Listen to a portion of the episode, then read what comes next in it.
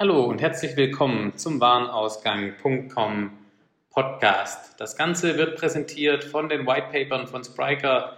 Die gibt es unter spriker.com und dann am besten auf Industry Insights klicken und dann auf Whitepaper. Dort findet man eine ganze Menge spannenden Content, den man runterladen kann. Zum Beispiel 0815 ist kein Siegercode. Mein Lieblings-Whitepaper zum Thema Technology Ownership Außerdem wird das Ganze hier präsentiert von der B2B Digital Masters Convention, dem neuen Event, das ich zusammen mit Handelskraft veranstalte, rund um das Thema B2B Digital Commerce am 6. und 7. November in Böblingen. Zwei spannende Tage voller Einblicke aus der Praxis. Infos und Tickets gibt es unter www.b2b-dmc.de www.ftf.de. Also schnell ein Ticket kaufen und dann sehen wir uns dort. Jetzt aber viel Spaß mit dem nächsten Podcast.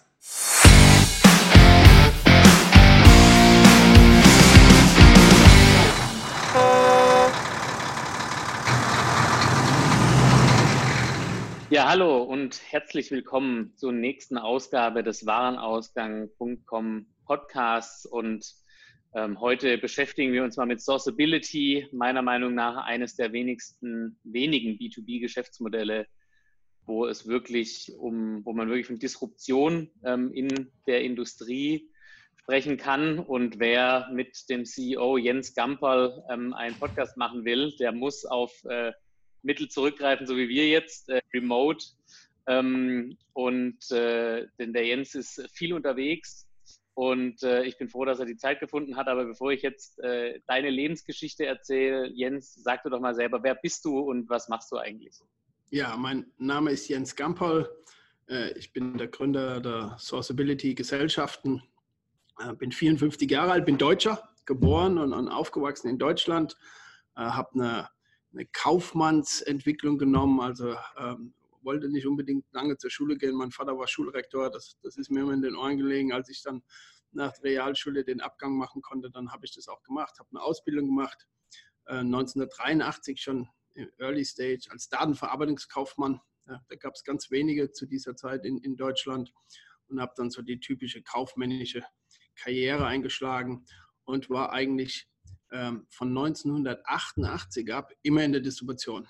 Ähm, war wohl bei einem der erfolgreichsten Distributionsunternehmen in, in Europa, damalige Computer 2000, heute Tech Data. Äh, wir sind in der Zeit, äh, als ich angefangen habe, Anfang 88, von 100 Millionen D-Mark damals innerhalb von fünf Jahren auf knapp drei Milliarden äh, D-Mark gewachsen, von 100 Leuten auf zweieinhalbtausend Leute. Und das hat mir so ein bisschen die, diese Distributions-DNA gegeben und auch so ein bisschen die Tools, was eigentlich möglich ist, äh, wenn du ein gutes Businesskonzept hast. Danach habe ich dann äh, versucht, auch schon ähm, im, im Gaming-Bereich eine eigene Firma auf die Beine zu stellen. Das hat äh, mit der ersten Firma nicht so geklappt. Dann habe ich mit einem Partner eine zweite Firma zum E-Learning, die easy-training.de, auch heute noch ein erfolgreiches Unternehmen in Deutschland mitgegründet. Die haben wir damals verkauft und bin eigentlich dann in die Halbleiterei gekommen und ähm, habe in, in, Deutschland für unter anderem die damals sehr bekannte CE Consumer Electronic äh, vom Erich Leschön gearbeitet ähm, und äh, bin dann zu einem amerikanischen Unternehmen. Die haben mich dann 1900, 2007 in die USA versetzt. Seither wohne ich und lebe ich äh, mit meiner Familie auch hier in den USA und habe dann äh, in 2014 mich entschlossen, äh, mich nochmal selbstständig zu machen auf meine alten Tage und die Sourceability zu gründen. Spannend. Ähm, du sagst es, äh, du sitzt äh, gerade in den USA. Ähm, zum einen, ähm, zum anderen sagen, auf deine alten Tage nochmal zu gründen, ist es sagen, aber wahrscheinlich auch ein gutes Alter, um so ein Unternehmen zu gründen. Ja, einer der Gründer, also ich habe ja auch kurz angesprochen, ich hatte ähm, ähm eine Gaming Company von 1993 bis 1997, die muss ich dann leider schließen. Ähm, das sind uns damals die Gelder ausgegangen. Das war gerade in der Zeit auch, wo äh, Gaming-Technologie viel Investment gebraucht hat. Hm. Es gab auch eine gute Start-up-Szene in dieser Zeit, war alles noch nicht so komplex wie heute. Und ähm, da hat man natürlich als etwas jüngerer Unternehmer ähm, dann, dann, auch Fehler begangen in, in, in den Wachstumsphasen. Ähm, und aus denen hat man gelernt. Und ich denke, mit 50 und auch wenn man, wenn man gerade wie ich eine Ausbildung gemacht hat und dann schon 30 äh, Jahre äh, berufstätig ist, hat man die nötige Erfahrung, um gewisse Dinge, die halt vielleicht äh, ein, jüngerer Unternehmer nicht hat, die, die in Erwägung zu ziehen. Und gerade in der Distribution, das ist ja auch ein sehr kapitalintensives Geschäft, ist es dann wichtig, dass so etwas vernünftig geplant wird. Das hat ja jetzt äh, mit Sourceability ganz gut ähm, geklappt. Ähm, äh, vor drei, vier Jahren gegründet. Ähm, erzähl doch mal ganz kurz, ähm, ähm, Sourceability, was ist die Idee dahinter? Ähm, wie habt ihr das Unternehmen gegründet und wie hat sich denn auch bis heute entwickelt in äh, ja, so ein paar Facts und Zahlen vielleicht ausgedrückt? Mhm. Ja, also gegründet wurde die Firma, der erste äh, offizielle Geschäftstag war der 15. Juli 2015 und wir waren damals acht Leute aus, aus Miami heraus. Und die Idee war natürlich mit meiner ganzen Distributionserfahrung ähm, das Thema Distribution jetzt mit dem Thema äh, Digitalisierung zu kombinieren. Auch wenn wir in, in, im Halbleiterbereich oder elektronische Komponenten eigentlich mit modernen Produkten arbeiten, so war doch unsere Branche ein bisschen alt und angestaubt und hat relativ wenig Nutzen gemacht aus den digitalen Tools. Und es gab ähm, auch vor vier Jahren gab es eigentlich nur drei, vier große äh, Firmen, von denen man wusste, dass sie zumindest E-Commerce machen. Jetzt eine DigiKey oder eine Mauser. Und mhm. für mich war interessant zu sehen, dass diese Firmen eigentlich in, in der Kundenzufriedenheit immer an Nummer eins stehen. Also du, du, kannst äh, alle Listen, ob das jetzt in Asien, in Europa, in den USA ist, kannst du schauen. Kundenzufriedenheit wirst du immer sehen. DigiKey, Mauser, Fanel. So, und dann kommen die Arrows und Fnets, ähm, WPGs. Und ähm, das war interessant für mich. Und äh, das zeigt einfach, dass der Kunde äh, schon auch danach schaut, ähm, dass er an, an einem Ort, in einem Umfeld vielleicht alle seine Aufträge abwickeln kann. Das war die Idee. Ähm, ähm, was wir allerdings prüfen mussten, ist, dass wir Distribution können. Das heißt, wir haben so das traditionelle Geschäft angefangen, haben ein, ein Hybrid-Modell äh, gemacht. Das heißt, wir haben angefangen mit Herstellern zu verhandeln, um, um, die zu vertreten als Franchise und auf der anderen Seite auch das unabhängige Geschäft. Und ich äh, denke, das ist uns ganz gut gelungen. In, in 2018, in unserem dritten vollen Geschäftsjahr, haben wir über 160 Millionen Umsatz gemacht. Und bis zum, zum heutigen Tag sind wir auf über 400 Leute gewachsen und waren jetzt auch in der Lage, in den letzten zweieinhalb Jahren die digitale Technologie zu entwickeln, von der ich mir immer vorgestellt habe, dass sie ähm, helfen wird und den Ablauf, die Supply Chain zu optimieren. Ich mag das Wort disruptive nicht so sehr, weil es, ich glaube, es, es birgt eine gewisse Arroganz, mhm.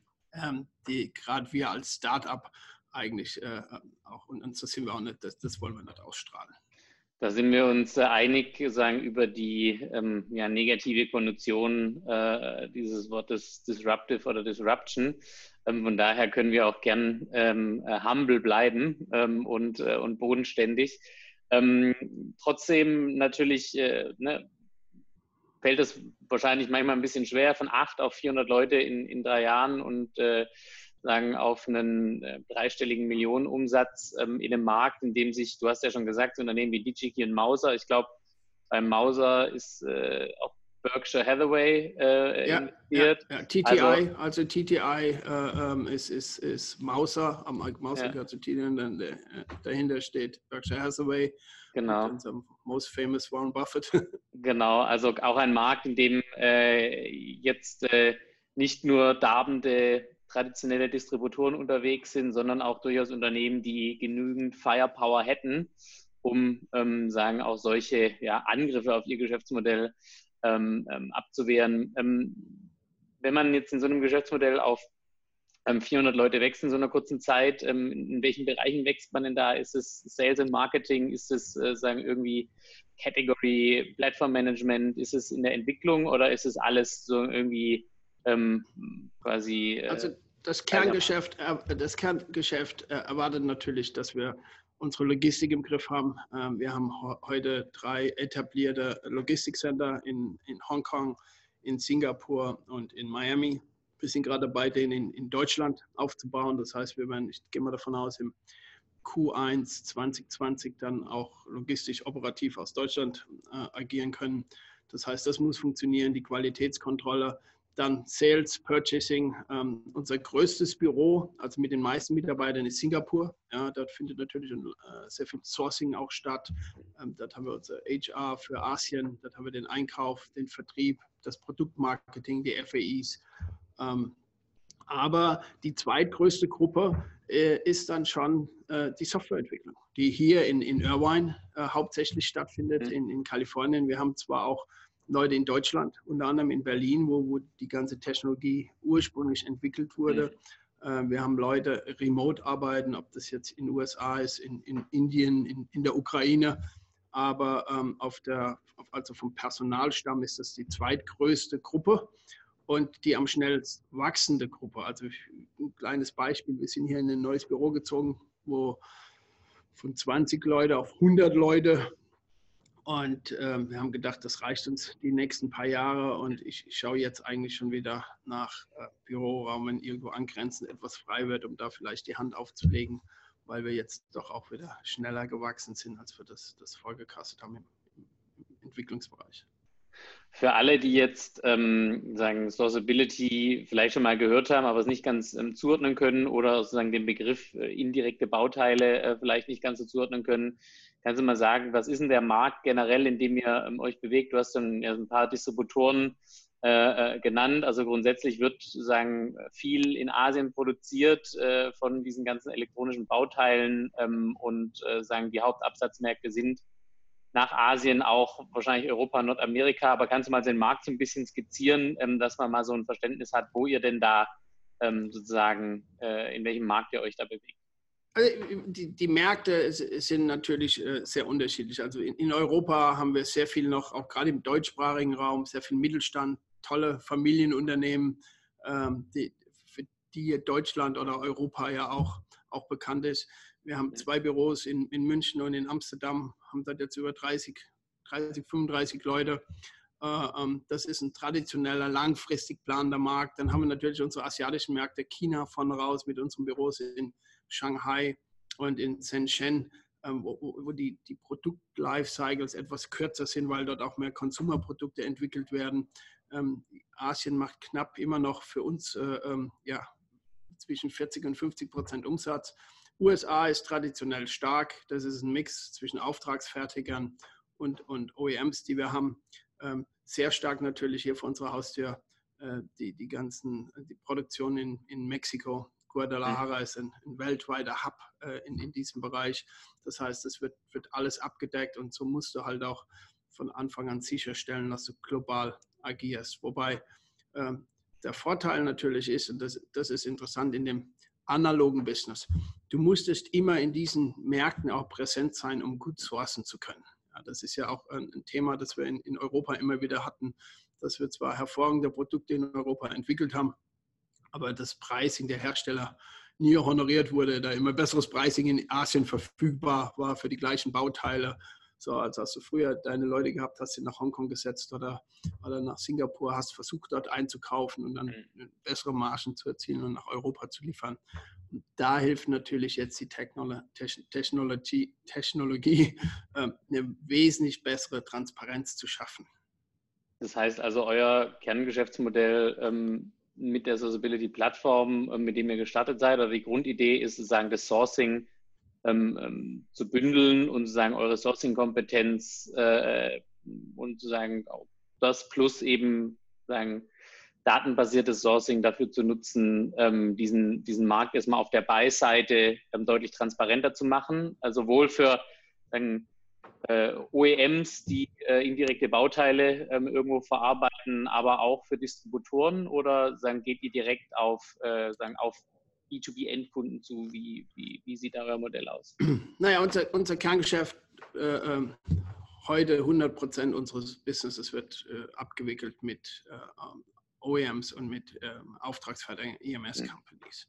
Mhm. Das Ziel war wirklich eine globale, für, für unsere Kunden, eine globale Transparenz über Verfügbarkeiten, über Pricing auf einer digitalen Plattform zu schaffen. Das war das Ziel von Source Engine und das haben wir auch erreicht. Äh, wir sind die einzige Plattform, die heute mehr als 1800 oder vielleicht sind es auch schon 2000 Lieferanten, ob das jetzt Hersteller sind oder mhm. Distributoren, auf einer Plattform vereinen. Mhm. Das heißt, äh, ähm, der Nutzer kann heute entweder über einen Login oder auch äh, gerade über die Website www.sourceengine.com auf die Plattform gehen und kann dort dann nach Artikeln suchen und wird innerhalb von Bruchteilen von Sekunden sehen, was dort weltweit verfügbar ist und zu welchen Preisen.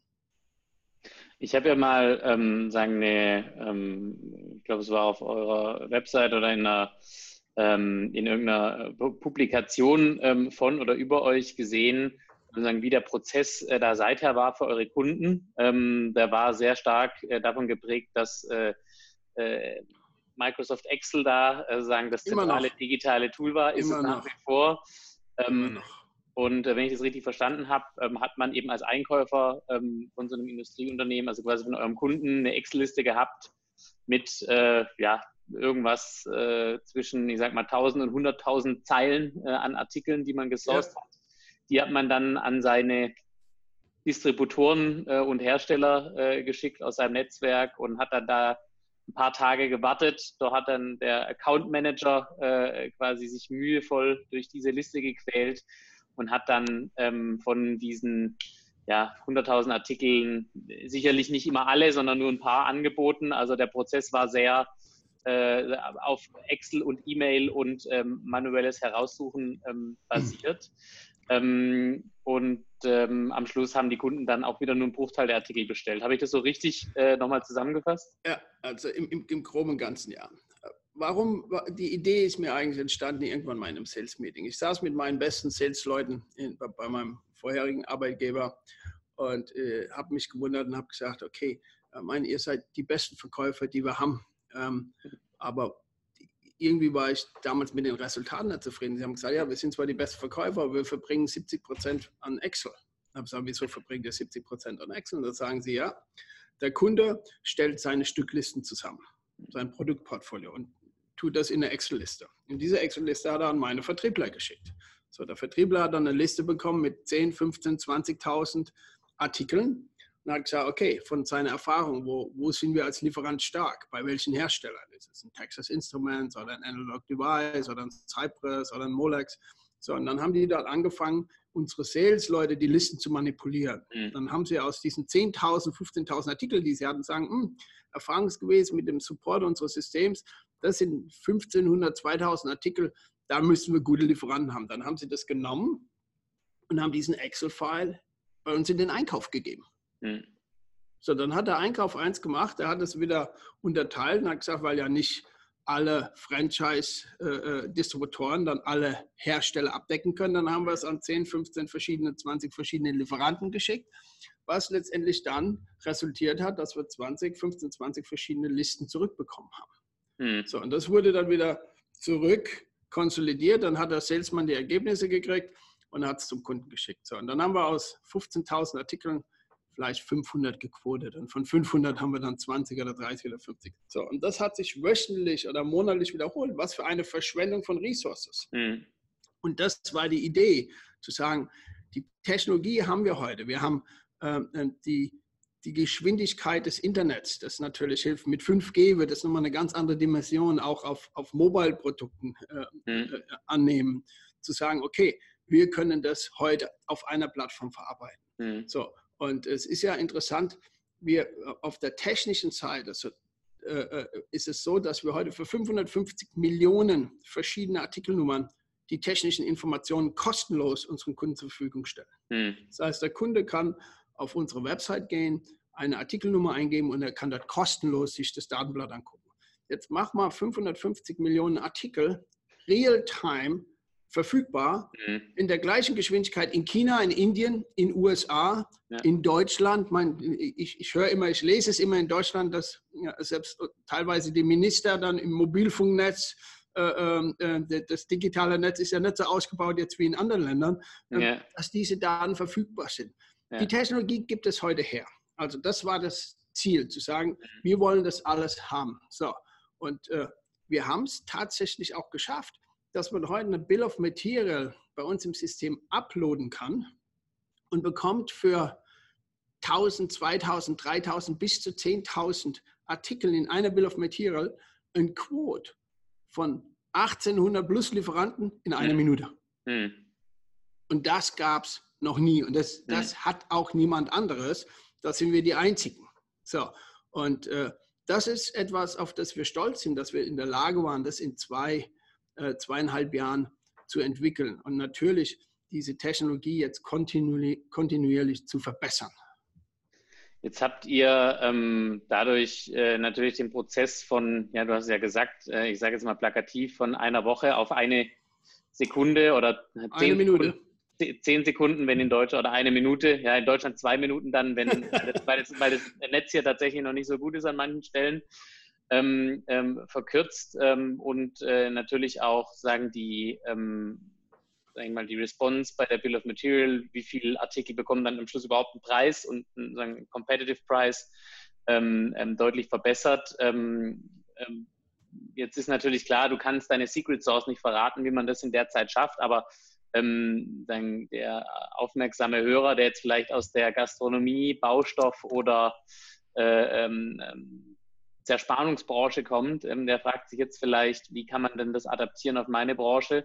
Was sind denn, also ohne deine Secret Source zu verraten, aber was sind denn die Voraussetzungen? Mit Sicherheit geht es mal mit Produktdaten los, mit Preisdaten und, äh, und deren Verfügbarkeit. Kann man das so sagen? Also es ist ja alles datengetrieben letztendlich. Und das ist auch das, was die Plattform äh, jetzt als Impact hat auf unser Unternehmen seit, seit wir sie vorgestellt haben auf der Elektronika im letzten November in München, dass auf einmal das, äh, äh, die, die Daten oder die Plattform als solches, die Technologie, die wir geschaffen haben, jetzt Impact hat auf unsere Strategie im Unternehmen. Also eigentlich war es so, dass wir versucht haben, eine Strategie zu entwickeln, ein Produkt draus zu machen und dann dort, äh, und das Ganze hat sich aber etwas verändert.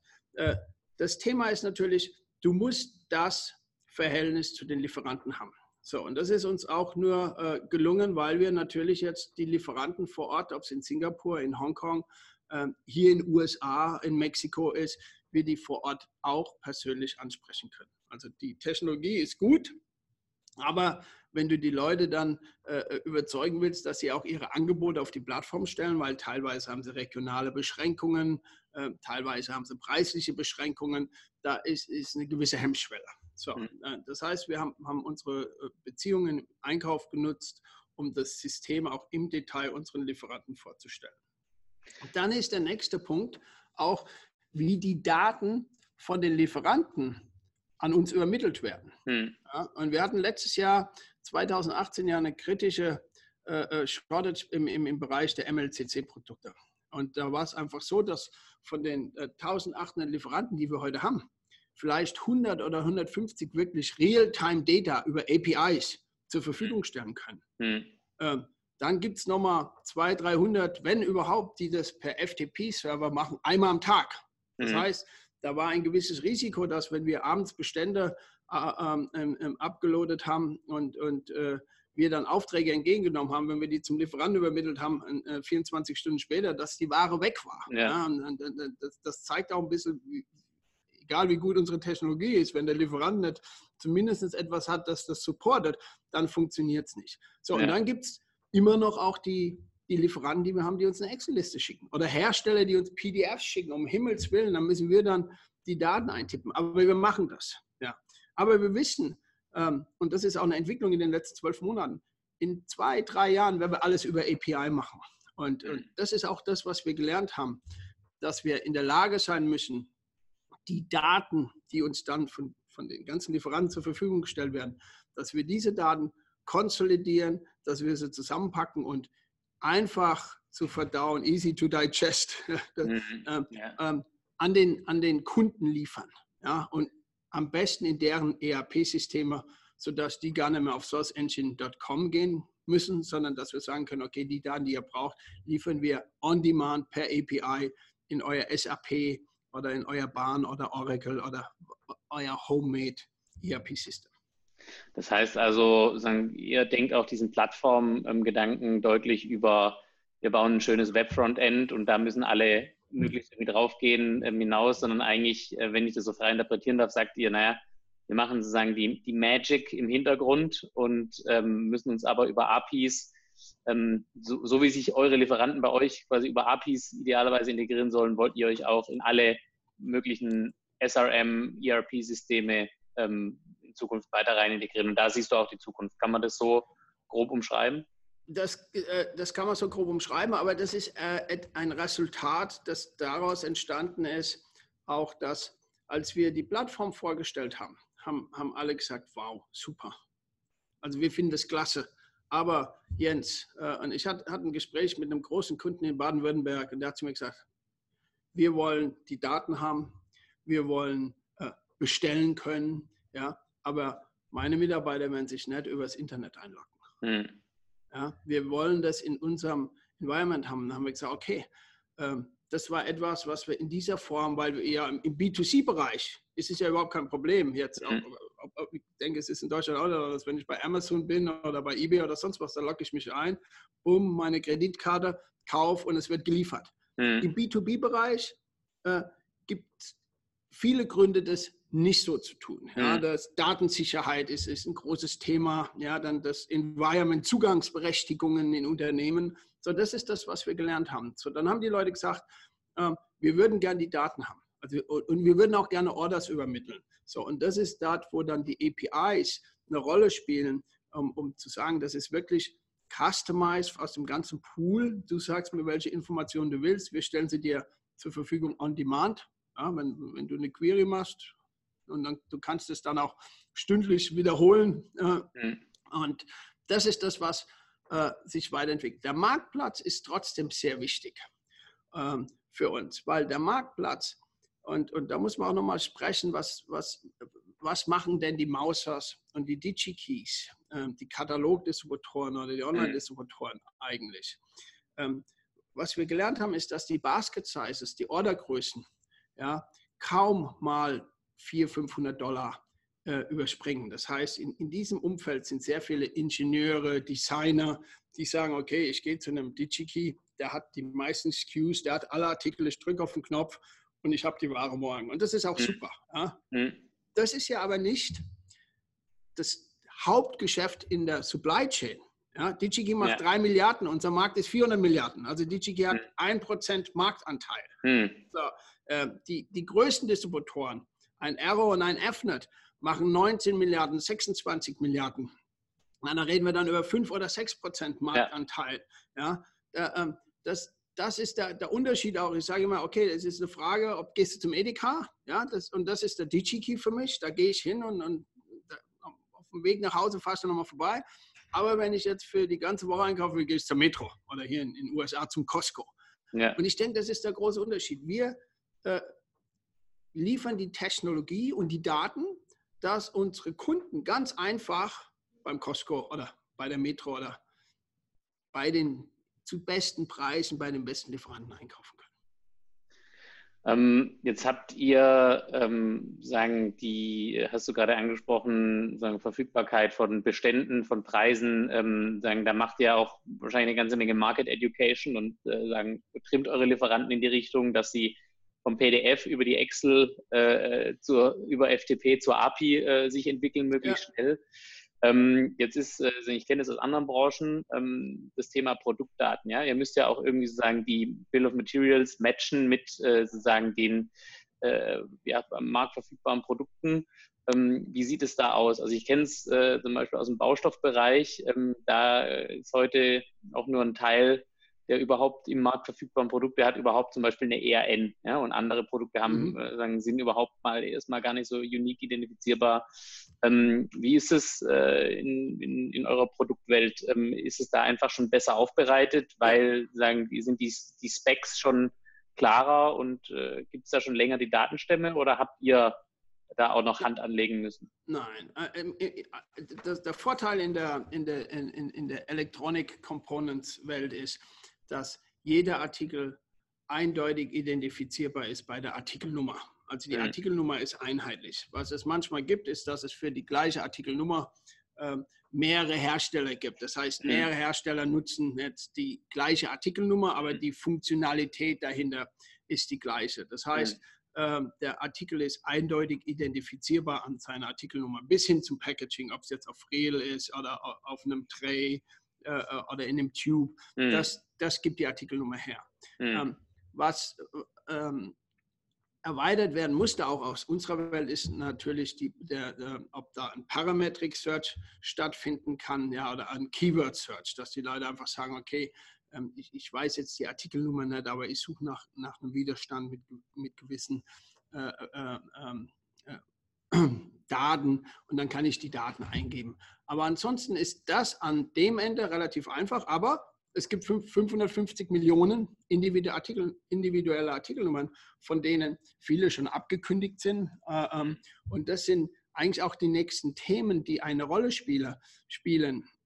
Und wir entwickeln gerade einen, einen Supply Chain Index ähm, oder auch einen Risk Mitigation Index, der äh, ähm, neben dem, dem Preis und der Verfügbarkeit in Erwägung zieht, okay, wie sieht es denn mit der Compliance aus?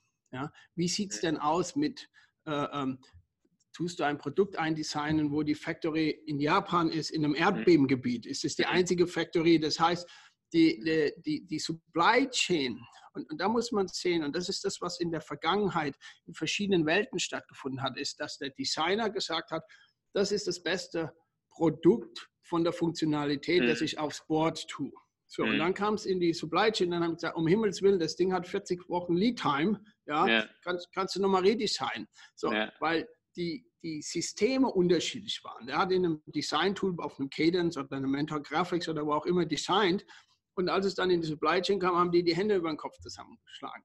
So, und das ist jetzt auch das, was wir entwickelt haben als, als Resultat der Plattform ist, dass wir sagen, okay, wir haben alle diese Daten mittlerweile zentral und wir können diese Daten über gewisse Services, die wir durch, durch die Entwicklung der Plattform jetzt, die, sich entwickelt haben, ich will, will, nicht sagen Abfallprodukte, aber die zusätzlich dazu entstanden mhm. sind, die wir verfügbar machen können auf einer Plattform, wo der Designer in dem Moment, wo er was eindesignt, vielleicht ein Signal kriegt, ein rotes Signal und sagt, hey, das ist ein Produkt, da gibt es nur einen Lieferanten für. Ja, ähm, da gibt es keine Alternativen. Oder das ist ein Produkt, das ist super, weil da gibt es sechs andere Hersteller, die das auch herstellen. Und es gibt 40 Distributoren, die das alle auf Lager haben. Und da bist du safe in deiner Supply Chain. Dann hat der Designer ein wesentlich besseres Gefühl, wenn er so ein Produkt oder so eine Komponente dann auf sein Board designt. Jetzt habt ihr ähm, ja sagen die, den großen ähm, Vorteil, dass ihr neben dem, äh, dass die Plattform ja eigentlich schon, sagen die ursprüngliche Idee eigentlich schon Kerngeschäft heute ist, das trotzdem noch sehr stark äh, wächst ähm, und auch weiter wachsen wird. Ihr seid jetzt auch schon einen Schritt ähm, weitergegangen, bietet jetzt ähm, Software-as-a-Service-Module an. Lass uns da gleich drüber sprechen. Ähm, zu ähm, der Plattform vielleicht noch eine abschließende Frage.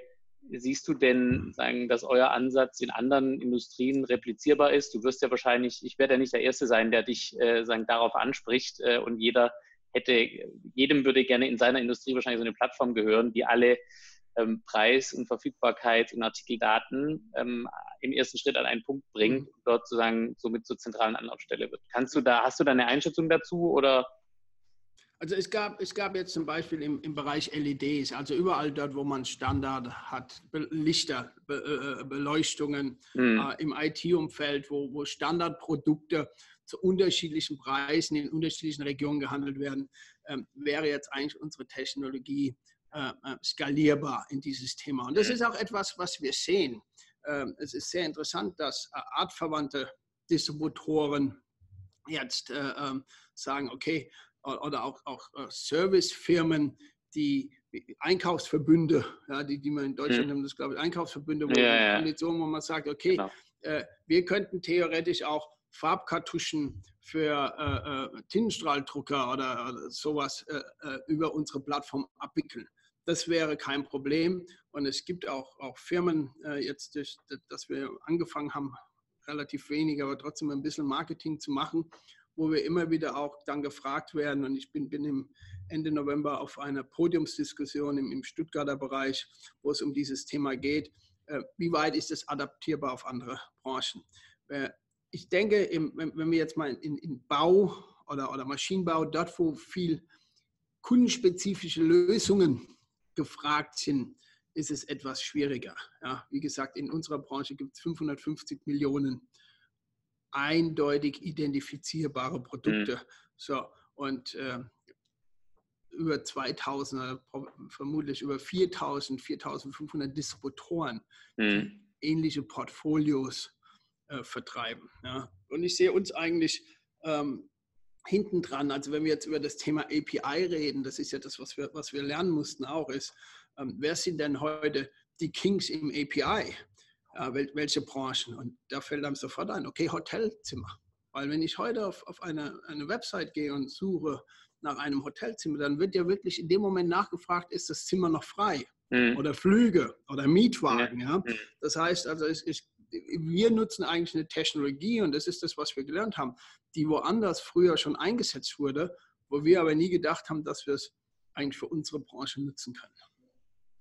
Also ähm, spannend, spannender Plattformteil. Wir kommen vielleicht am Schluss nochmal drauf, ähm, sagen, wenn wir nochmal die, die Technologie äh, und Umsetzungsbrille aufziehen. Ähm, wir haben aber ja auch schon im Vorgespräch darüber gesprochen, ähm, ihr entwickelt euch ja nicht nur im Umsatz und in der Mitarbeiterzahl schnell, sondern euer Geschäftsmodell ähm, mhm. erweitert sich ja auch in konzentrischen Kreisen, könnte man sagen.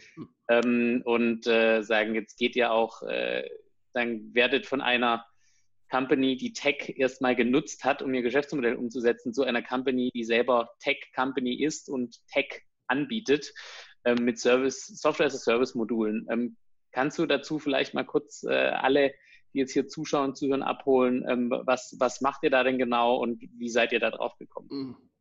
Also, ähm, ich habe ja angedeutet, dass als wir die Plattform fest, äh, vorgestellt haben, dass viele unserer Kunden und auch Lieferanten sagen, wir wollen das aber wir wollen das nicht in, über, über einen äh, ähm, www-Zugang und wir wollen nicht unsere 300 Mitarbeiter bei dir auf die Websites schicken und dort äh, surfen lassen. Ähm, was uns natürlich auch gesagt hat, okay, die Produkte ist gut, die Idee ist gut, aber sie findet wohl irgendwo in einem anderen Umfeld statt. Jetzt ist ja die Frage auch, wie stelle ich Daten zur Verfügung. Wir haben darüber gesprochen, dass ich gewisse Daten über eine API zur Verfügung stellen kann, wenn, wenn der Kunde das kann. Es gibt andere Möglichkeiten, wir, wir nennen das hier ein Widget äh, zum Beispiel, wo man diese Services, die wir zur Verfügung stellen, in andere Umfelder äh, projizieren können. Das heißt, wir nutzen unsere Technologie, du kriegst dein eigenes Umfeld und es wird einfach in dein Technologieumfeld projiziert. Das heißt, du musst an deinem Ende eigentlich gar nichts entwickeln. Das Einzige, was du uns geben musst, du musst irgendwo auf deinem basierenden Umfeld äh, ähm, einen, einen Frame geben, wo dann die Applikationen umlaufen können. Mhm. Das ist dann auch gesichert, auch wenn wir in Deutschland auch nochmal über Datenschutz reden, dann hast du einen eigenen Docker. Das heißt, mhm. deine Daten sind auch wirklich nur für dich zugänglich. Mhm. Das sind Themen, die wir, die wir nutzen, äh, die wir lernen mussten und wo wir dann gesagt haben, okay, wie können wir es nutzen? Und was wir machen letztendlich ist eigentlich, dass wir ne, die Technologie nehmen als solches, stellen sie zur Verfügung, aber in einem customized Umfeld auf einer SaaS-Basis. Das heißt, es ist eine Subscription und ich kann die Subscription äh, nutzen as you go. Also da gibt es jetzt äh, Produkte von 4,99 im Monat bis hin, äh, ich glaube, der teuerste Vertrag, den wir jetzt unterschrieben haben, sind 60.000 Dollar im Monat, ja, wo, wir, wo wir dann eben auch über zweieinhalbtausend Mitarbeiter Zugang geben und, und, und, und, dort eben diese Services genutzt werden können. Und in diesen Services, äh, der Hauptservice ist dort das, das Bill of Material Management and Mitigation Tool. Das heißt, ich kann meine Bill of Materials dort reinstellen, ich kann sehen, wie ist Global Pricing, welche Cross-References, welche Alternativen gibt es, wie sieht es aus mit den Lifecycles, sind die Produkte am Ende des Lifecycles, am Anfang des Lifecycles, äh, ähm, sind die äh, ähm, unterliegen die Produkte irgendwelchen Export-Restrictions, weil, weil sie militärisch genutzt werden können, etc. So, und diese Informationen sind jetzt kundenspezifisch als SaaS-Lösung ja, äh, verfügbar. Und letztendlich, was dort passiert ist, ist, dass wir unsere bestehende Technologie genommen haben und haben sie dann kundenspezifisch äh, äh, verfügbar gemacht. Das heißt also, ähm, war das, äh, wenn ich da so raushöre, so ein bisschen aus der, ähm, erstmal aus der Not geboren. Äh, das ist der schlechte Begriff. Not ist super, nein, ich, ich, das ist, ich denke, das ist die normale Lernkurve. Ja. Das ist die normale Lernkurve. Und ich denke, das ist auch der Unterschied zwischen Business to Business und Business to Consumer. Mhm. Ja? Business to Business heißt, ich, ich muss etwas entwickeln, das skalierbar ist, aber trotzdem auch personalisierbar. Ich will jetzt nicht mhm. sagen customized, pers mhm, mhm, personalized. Das heißt, der Kunde sagt, ich will das, aber ich will nicht, ja, dass meine Leute ins Internet gehen. Also eine Firma, wo die Leute nicht ins Internet gehen können. Oder äh, ich hatte einen Kunden in Österreich, der hat gesagt, Gampel finde ich alles super, aber hier unten steht, ich muss deine Geschäftsbedingungen akzeptieren. Darf ich nicht. Also ich kann nicht auf deine Website. So, das sind Dinge. Die haben wir gelernt. Ja, und ich glaube auch nicht aus der Not. Ich denke, das ist ja entscheidend, dass äh, so, so gut die Idee sein mag, ja, wenn sie nicht passt für, für, den Nutzer, dann musst du Flexibilität zeigen. Und, und äh, für uns hat es letztendlich, was hat denn das getan? Ähm, auch nochmal jetzt in, in, in, unserem Verhältnis, weil die Leute denken, wir wären ein Wettbewerber zu DigiKey oder Mauser, wie auch immer. Mhm. Ich sehe das nicht. Ja, mhm. Sondern das Ziel ist eigentlich, das, und das wird heute ganz deutlich, wir werden eine Plattform sein, die, die Transaktionen und Daten, Daten zur Verfügung stellt, Transaktionen abwickeln kann und das Fulfillment und auch das, das Rechnungsstellung wird vielleicht irgendwann gar nicht mehr von uns passieren, sondern mhm wir machen irgendwann offen, und das, das kann auch schon relativ bald sein, also im Zeitraum von sechs bis zwölf Monaten, dass wir die Lieferanten zeigen.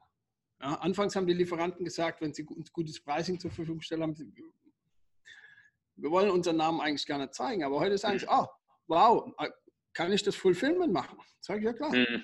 Meine, mein Ziel ist es ja nicht, große Leger zu bauen. Ja, die besten Leger haben ja heute schon die DigiKeys und die Mausers und die mhm. FNets und die Arrows. Mhm sondern ich würde dann lieber größere Datacenter bauen, weil ich die bessere Information habe. Ja, und das, das, das muss man auch nochmal sehen. So groß die, die, die Top 5 Distributoren auch sind, sie sind trotzdem beschränkt auf ein Portfolio von Franchise, die sie haben. Ja, und das ist das Problem, dass äh, wenn, wenn einer versucht, aus einer Hand oder über eine Plattform abzuwickeln, über ein System in seinem Umfeld, in seinem SAP Oracle-Umfeld, ist es nicht möglich heute mit den, in, der, in der Struktur, wie die bestehende Distributionsstruktur ist. Und das setzen wir an.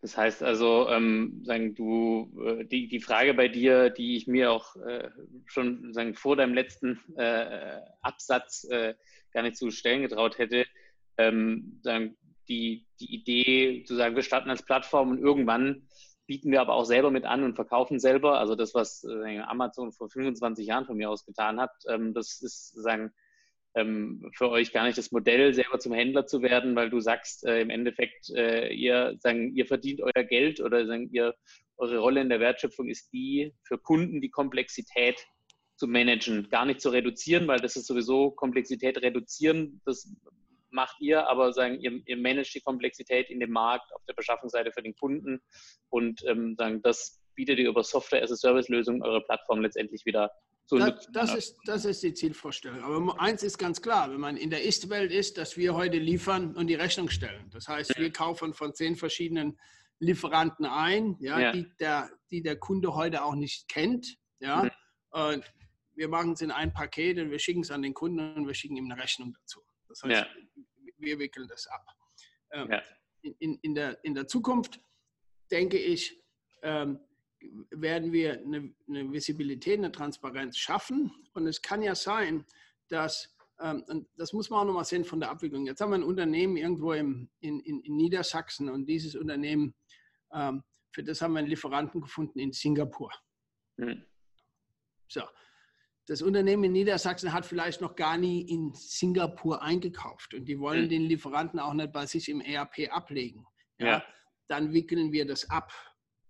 Wenn wir aber jetzt einen Lieferanten finden oder vielleicht einen besseren Preis verhandelt haben, den das Unternehmen schon kennt, dann sage ich, okay, wickel es direkt mit denen ab. Wir haben dir jetzt geholfen, einen besseren Preis oder eine bessere Verfügbarkeit, einen, einen schnelleren Liefertermin zu finden. Mhm. Dann geben wir dem Kunden die Option. Das heißt, wir werden beides tun. Langfristig was wir, äh, ähm, was wir heute machen mit, mit zwei äh, größten, mit den größten Auftragsfertigern der Welt, ist eigentlich, dass wir unsere Daten, unsere Marktdaten mixen mit deren persönlichen Daten. Das heißt, die nehmen ihre Bill of Material und ihr Pricing und ihre Verfügbarkeiten und die Daten, die sie haben, und matchen die mit unseren und sagen, okay, in dem Bereich, in dem Bereich können wir uns noch verbessern oder können wir schneller Ware bekommen. Ja, meine, das ist ja immer wieder auch noch das Thema Shortages. Äh, wir finden Lieferanten, äh, wo die Einkäufer vielleicht gar keinen Zugang haben. Ja, und wir können dann morgen liefern anstelle von in drei Wochen. Das ja. heißt, das ist das, was passieren wird. Das heißt, wir nehmen die Datensätze, die existierenden Datensätze und sagen, okay, du kannst sie auch in das System einspeisen. Also du musst nicht nur unsere Daten nehmen, sondern deine und wir tun die nebeneinander und dann entscheidest du, wo und mit wem du äh, äh die, die Order ausführen willst. Du hast es ja gerade auch ähm, schön gesagt, ähm, dass du lieber äh, mehr Data Center äh, bauen willst, als äh, nochmal irgendwie in Mecklenburg-Vorpommern oder in, äh, weiß ich nicht, irgendwo in der, äh, in der amerikanischen Steppe ähm, Lagerhallen zu bauen. Das heißt also, Sourceability ist und wird immer mehr auch eine, eine Tech-Company, die auch selber sozusagen der Anbieter von, von Tech ist für, für den Markt und für die Kunden. Ähm, jetzt habt ihr ähm, äh, die Plattform ja mit ähm, Spriker umgesetzt ähm, und, äh, du hast ja auch erzählt, habt natürlich jetzt äh, euer eigenes Team ähm, ja. massiv, massiv skaliert. Ähm, dann siehst du das als äh, generell ähm, als die Kernkompetenz auch in Zukunft, nicht nur für euch, sondern auch für den Markt. Ja, wenn du sagst, eure Lieferanten müssen ähm, äh, auch in der Zukunft, in Zukunft in der Lage sein, mit, mit APIs zu arbeiten ähm, und äh, heute schicken noch PDFs. Also ist es was, was für euch und für den Markt einfach eine, ähm, eine zentrale Rolle einnehmen wird? Also das, das ist eine generelle, die Übermittlung von Daten wird sich verändern. Und, und, und da, da ist es auch egal, in welcher Industrie du bist. Und APIs äh, sind Stand heute wohl die beste Möglichkeit, Daten äh, ähm, auszutauschen. Das heißt, ähm, auf, in dem Bereich wird der Datenaustausch stattfinden. Und das, und das Schöne ist ja wirklich, okay, du machst eine Query, die API, die Daten geben dir Real-Time, du kannst sie verarbeiten. Das ist ja auch kein Hexenwerk mehr. Das, hm. das, ist ja nicht das, was es vor drei Jahren war. Also vor drei Jahren haben wir überhaupt nicht über APIs gesprochen. Heute wissen wir, ich möchte mal ein Beispiel geben. Es gibt hier in, im Silicon einen kleinen Auftragsfertiger, der ähm, läuft mit, ich glaube, der hat jetzt 30 Kunden, äh, 30 Lieferanten über APIs angebunden, unter anderem uns. So, der läuft jede Nacht zwei, dreimal seine, äh, äh, äh, äh also seine ähm, Forecasts durch. Mhm. Und am Morgen spuckt das Ding. Und wir haben den angebunden und am, am ersten Morgen hatten wir zehn Orders von dem. Wow, das ist ja super. Ja? Mhm. Und dann haben wir, haben wir, gesagt, wie viele Orders haben Sie denn platziert? Da hat er gesagt, letzte Nacht habe ich 46 Orders platziert. Dann haben wir gesagt, ja, alles über APIs? Und er gesagt, alles über APIs. Ich drücke auf den mhm. Knopf und dann beim dritten Mal und dann sage ich, okay, und jetzt die Orders raus. Das wird gang und gäbe sein für, für jeden in, in diesem Umfeld. Für den einen früher, für den anderen später. Aber ich bin mir sicher, in allen IT-Abteilungen, äh, wenn wir über, über Fertigung oder Einkauf reden, das Thema API steht ganz oben auf der Liste. Und, äh, und äh, Spryker, das, das muss man auch nochmal sagen, Spryker ist ja das System, das uns geholfen hat, den Marktplatz zu kreieren. Ja, Spryker mhm. ist ein, ein Teil äh, unseres ganzen Entwicklungsportfolios, das mhm. mittlerweile ja viel, viel, viel größer ist als das. Das, das Spryker war das, das Ursprungsatom, das ja. uns geholfen hat, ähm, die, die, den Marktplatz äh, oder die E-Commerce-Plattform zu gestalten.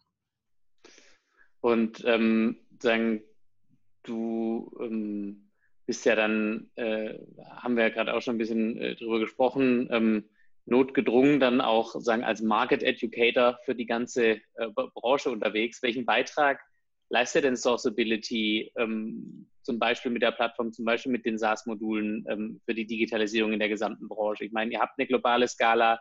Ähm, wie, wie, wie stark schätzen du da euren Impact heute und, äh, und in den nächsten paar Jahren ein?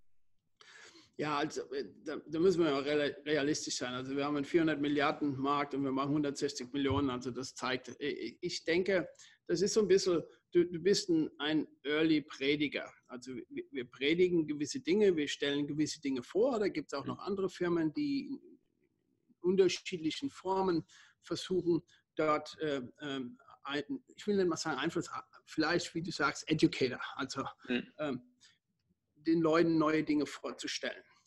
Ähm, was wir allerdings feststellen, ist, dass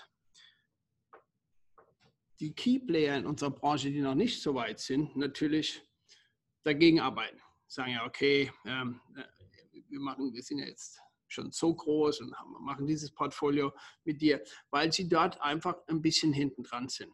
Hm. Ähm, was uns dort, auf der anderen Seite reden wir mit allen diesen äh, äh, äh, Mitspielern, ja, weil sie auch Lieferanten von uns sind. Also, hm. die, also von A bis Z. Also es sind alles Lieferanten, die wir heute nutzen, mit denen wir, die wir als, als äh, Lieferanten haben, die, mit denen wir aber auch im Wettbewerb stehen. Das heißt, das ist das ganz normale Spiel. Ähm, ich denke auch, und das ist eigentlich, wo wir entscheiden müssen. Wir könnten wesentlich mehr tun. Also wir, wir könnten mehr tun auch im, im, im Bereich äh, ähm, Publicity, ähm, Marketing. Und wir werden das auch. Wir haben die entsprechenden Budgets.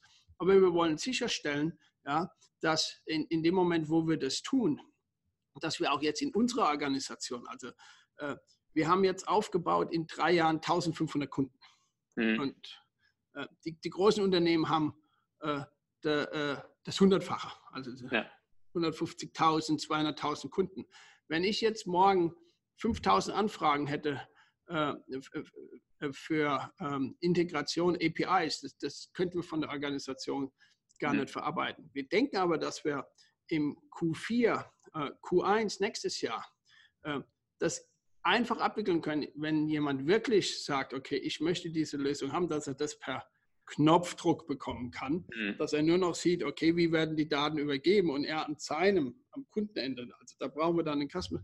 Das heißt, ich denke, in sechs bis sechs Monaten, in den nächsten sechs Monaten, werden unsere Marketingaktivitäten und auch der Krach, den wir dann versuchen, ein bisschen zu veranstalten, zunehmen.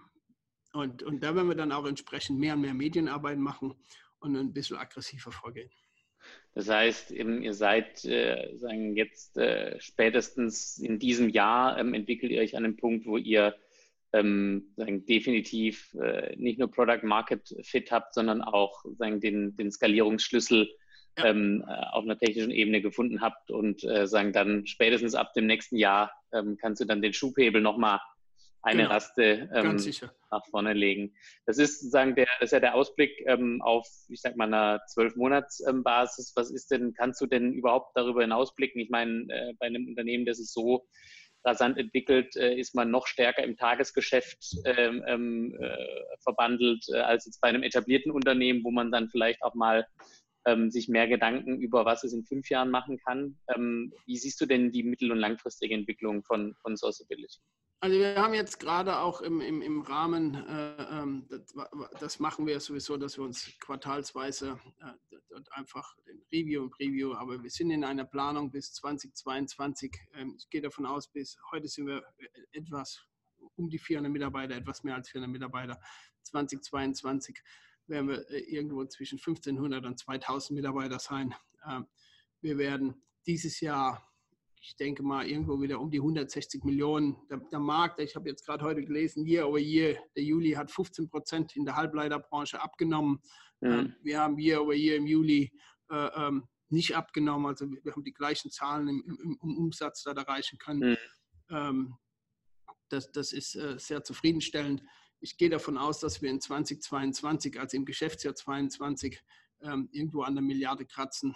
Äh, da können wir fest von ausgehen was viel wichtiger ist eigentlich, ist, und, und das glaube ich, dass wir vielleicht schon zwei, drei Milliarden abwickeln können, ohne dass wir es dann selbst äh, ähm, ähm fakturieren müssen. Also dass mhm. letztendlich, dass die Plattform dann wirklich eine Transaktionsplattform kommt. Also ich habe gestern, gestern die Daten noch gel gelesen von Amazon. Ich glaube, Amazon in den USA hat äh, erstmalig äh, im letzten, weiß jetzt nicht, im letzten Monat oder im letzten Quartal äh, knapp 50 Prozent äh, fulfilled, not bei Amazon, sondern bei mhm. den Partnern, wo, wo es ja. jetzt wirklich eine Transaktionsplattform ist.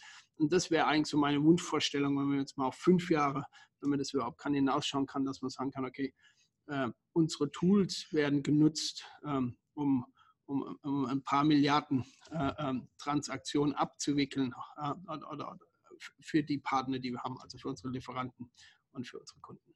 Also sagen euer GMV, euer Gross Merchandise Volume, äh, wie man ja. bei Amazon sagen würde, ähm, da siehst ja. du schon sagen einen deutlichen äh, Leverage äh, auch über die Milliarde hinaus dann. Ja, ja. Also und äh, das ist ja auch, äh, auch wieder mal ins Verhältnis gesetzt. Was ist denn eine Milliarde in einem 400 Milliarden Markt? Mhm. Ja. Also da kann man ja auch nicht von Disruption sprechen. Ne? Deshalb sage ich, ich meine, das ist sicherlich toll. Und, und, und, und manchmal äh, denke ich auch, okay, Wahnsinn, wir haben 160 Millionen gemacht im dritten Jahr, hat in, in dieser Form, auch in, in einem Unternehmenstypen wie uns, hat das noch keiner vorher gemacht. Es gab noch ja. keinen Independent oder, oder Hybrid Distributor, der im dritten Jahr 160 Millionen Umsatz ja. gemacht hat. Ja. Es gab keinen, der nach äh, drei Jahren oder vier Jahren über 400 Mitarbeiter hat. Klar, da setzen wir äh, neue Maßstäbe vielleicht, aber okay, äh, wenn ich mir einen Error angucke mit 26 Milliarden, dann bin ich doch noch ein ganz, ein ganz kleiner Teil. Die Technologie, die ich habe, ist vielleicht schon besser als das, was die anbieten können. Und das macht mich eigentlich hoffnungsvoll, dass wir dann vielleicht auf der Technologieebene etwas mehr konkurrieren können mit, mit Firmen wie ein Error oder ein Fnet. Also ähm, du hast es äh, am Eingang ähm, unseres Podcasts ja angekündigt, äh, sagen, äh, Disruption ist ja zu arrogant. Äh, ich glaube, du bist jetzt die letzten ja, äh, etwas über 50 Minuten ganz humble ähm, geblieben. Ähm, großartig, äh, großartiger Einblick, Einblick in, in, ähm, in euer Unternehmen ähm, und in das, was ihr tut. ich glaube, ein gutes Vorbild für viele, auch in anderen Branchen im B2B und äh, ein paar Zitate für die Ewigkeit, äh, die du, glaube ich, auch hinterlassen hast, hatte ich so zwischendrin das Gefühl. Ähm, Jens Gamperl, herzlichen Dank für deine Zeit. Ähm, und äh, ja, also unter einem Prozent Marktanteil. Äh, ich habe ja mal für die Wirt-Gruppe gearbeitet und der, der, Professor Wirt, der hat sich über sowas immer gefreut, hat er gesagt, da können wir noch, können wir noch ordentlich wachsen, da gibt es ja keine Limitation. Genau. Das wunderbar. Und das ist, das ist sicherlich ein sehr gutes Rollmodel und auch ein, ein, ein gutes Vorbild. Ja, also wenn wir den, den Status der Wirt-Gruppe irgendwann mal in unserer Branche erreichen können, ähm, dann, dann denke ich, dann haben wir wirklich sehr viel erreicht. Es sei euch gegönnt, äh, dafür weiterhin viel Erfolg und äh, herzlichen Dank, Jens. Ich danke dir vielmals. Tschüss, viele Grüße nach Deutschland.